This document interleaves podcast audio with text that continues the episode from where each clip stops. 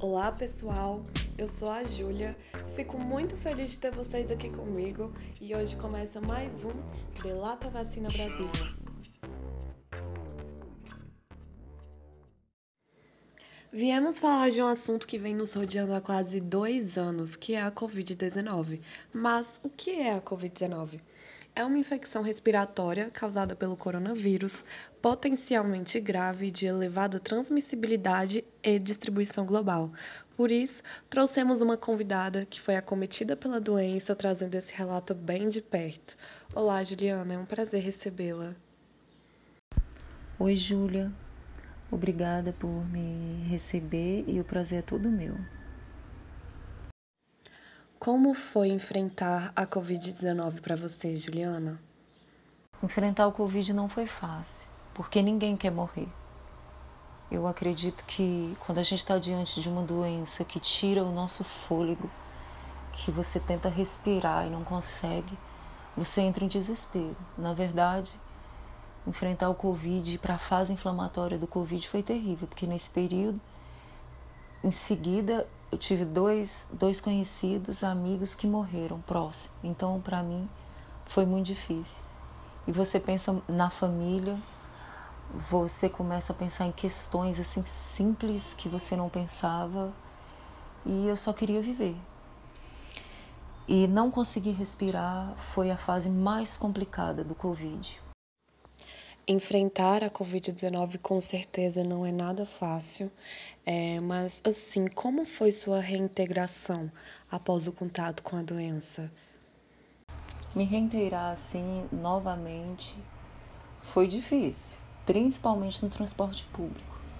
Para quem teve o Covid e teve essa é, é, teve o pulmão afetado, tem essa dificuldade assim principalmente quando a gente entra em algum lugar, no meu caso, metrô, ônibus lotado, isso me gera uma falta de ar.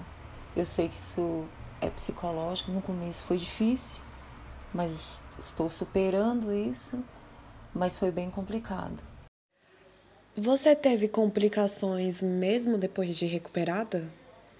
As complicações que eu tive foi, foram sobre assim, Deitada, eu tenho mania às vezes estar deitada e usar o celular deitada. Então fiquei mais ou menos por uns dois meses.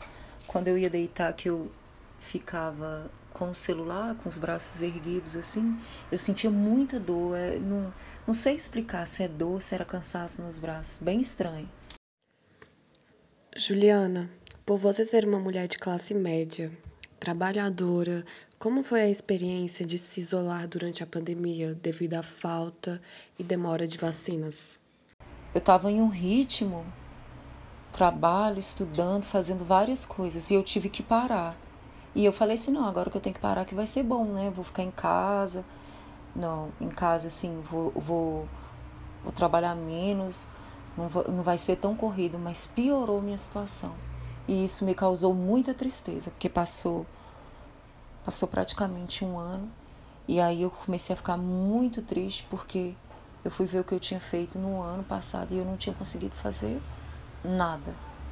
Não consegui estudar as coisas que eu tinha que estudar, não consegui evoluir nos estudos e isso me deixou muito chato, porque, muito chateada, porque eu não conseguia assim entender, uai, mas se eu tô tendo tempo, se eu não tô naquela correria tão apavorada, por que, que, eu, por que, que eu não estou conseguindo me focar? O isolamento me fez muito mal porque me tirou, tirou totalmente meu foco. Lamento muito pelas adversidades e fico feliz por você ter superado a doença, né? Não só fisicamente, mas também psicologicamente. Sua presença é especial, Juliana, e representa milhares de brasileiros. E por falar em vacinas, pessoal, a vacinação aqui em Brasília continua um pouco lenta. E com uma nova variante como a Delta, é importante que esse processo avance em prol da população, sempre reconsiderando que não temos resposta de quanto tempo a vacina garante a imunização. E é realmente preocupante. Por isso, chamamos aqui uma pessoa para nos dar uma perspectiva com o olhar de um profissional né, de saúde Fique à vontade para se apresentar, Bárbara. Agradeço muito a sua presença. Oi, eu sou a Bárbara, sou técnica de enfermagem.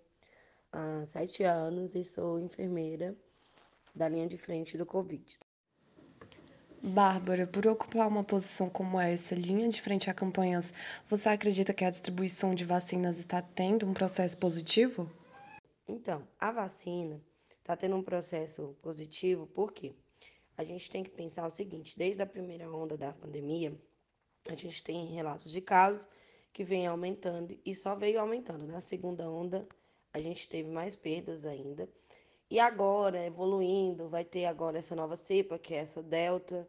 A gente já estando vacinado, a gente vai ter uma diminuição drástica nesse processo, porque mesmo que a gente não tenha a vacina para esse novo vírus, a gente sendo vacinado, a gente diminui essa carga viral caso você desenvolva a doença. Como você acredita que poderia melhorar a estratégia de vacinação?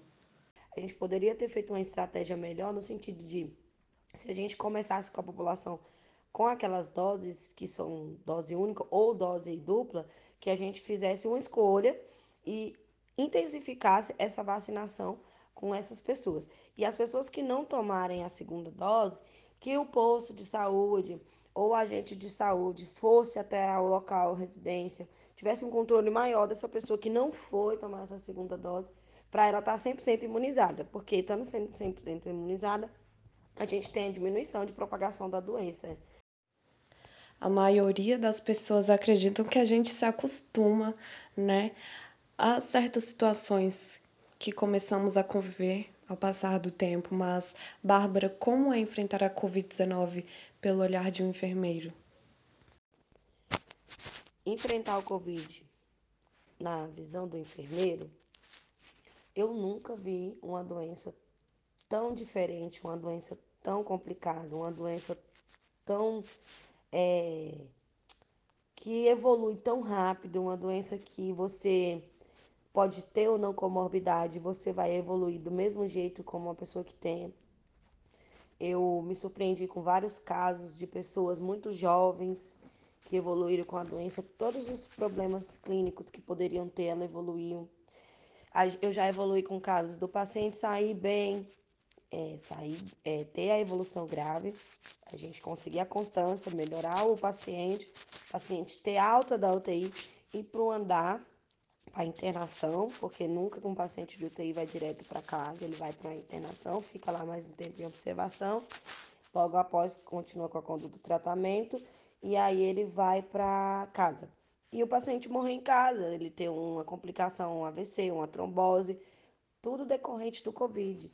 Estudos mostram que ainda não tem 100%, ele não tem essa, mas que tem essa, essa linha, que ele tem essa essa doença vai mexer no sistema circulatório, ela vai mexer no seu sistema respiratório, ela vai evoluir no seu sistema endócrino, tudo ela vai mexer e depois tem os pós ainda. Então, assim, é uma doença que eu nunca tinha passado, por exemplo, por reanimar três pacientes ao mesmo tempo, uma equipe solista, uma equipe que está tentando salvar, está tentando ajudar tanto o enfermeiro, como técnico, como fisioterapeuta, como médico, todo mundo alinhado, tentando se ajudar, ajudar o paciente, entendeu? A gente tem essa questão de pronar o paciente, de supinar o paciente, que aí é aquela questão de você virar o paciente de bruxo para ele respirar melhor, usar a musculatura acessória, ou usar o paciente de barriga para cima, você fica um pouco, poucas horas, a gente colhe gasometria intensificada de 3, 4, 4 horas, depende da indicação do paciente, para ver como está a oxigenação no sangue desse paciente. É uma doença degradativa muito rápida ela marca a gente porque ela é muito rápida, entendeu? Você conhece o paciente, ele vem com a máscara, com 15 litros de oxigênio, respirando sozinho, cansado, você entuba o paciente junto com o médico e ali aquela evolução, dois, três dias o paciente vem a óbito. Então, uma doença que a gente tem que começar a ter um olhar maior para ela, é, ver que não é brincadeira, que não é mentira, que não é uma coisa que a gente pode levar, tomar todas as vacinas e, querendo ou não, diminuir o convívio social, diminuir sair, essas coisas, para diminuir a propagação da doença. É uma matemática lógica. Quanto mais gente na rua, mais propagação da doença. Quanto menos gente na rua, menos propagação da doença. E, na minha visão, é isso. É uma tristeza, é uma doença muito complicada. É, a gente tem que vacinar, tem que ficar mais em casa e ter esse constância de tratamento e constância de evolução, tanto da vacina quanto nos cuidados. Imaginamos que não seja algo fácil, Bárbara. O brasiliense agradece o esforço oferecido junto à sua equipe e são pessoas como a Bárbara, pessoal, que dão a expectativa de vida a outros milhares. É, a gente vai deixando aqui o nosso apelo por amor à sua vida, sua família, por amor a um futuro liberto como o das nossas vidas. É, antes de todo esse processo doloroso, é, tomem a vacina assim que é possível, pessoal. Se cuidem enquanto isso, logo mais estaremos todos juntos. Foi um prazer mais uma vez estar aqui com vocês. E o Delata Vacina Brasília agradece com um beijo no coração de cada brasiliense.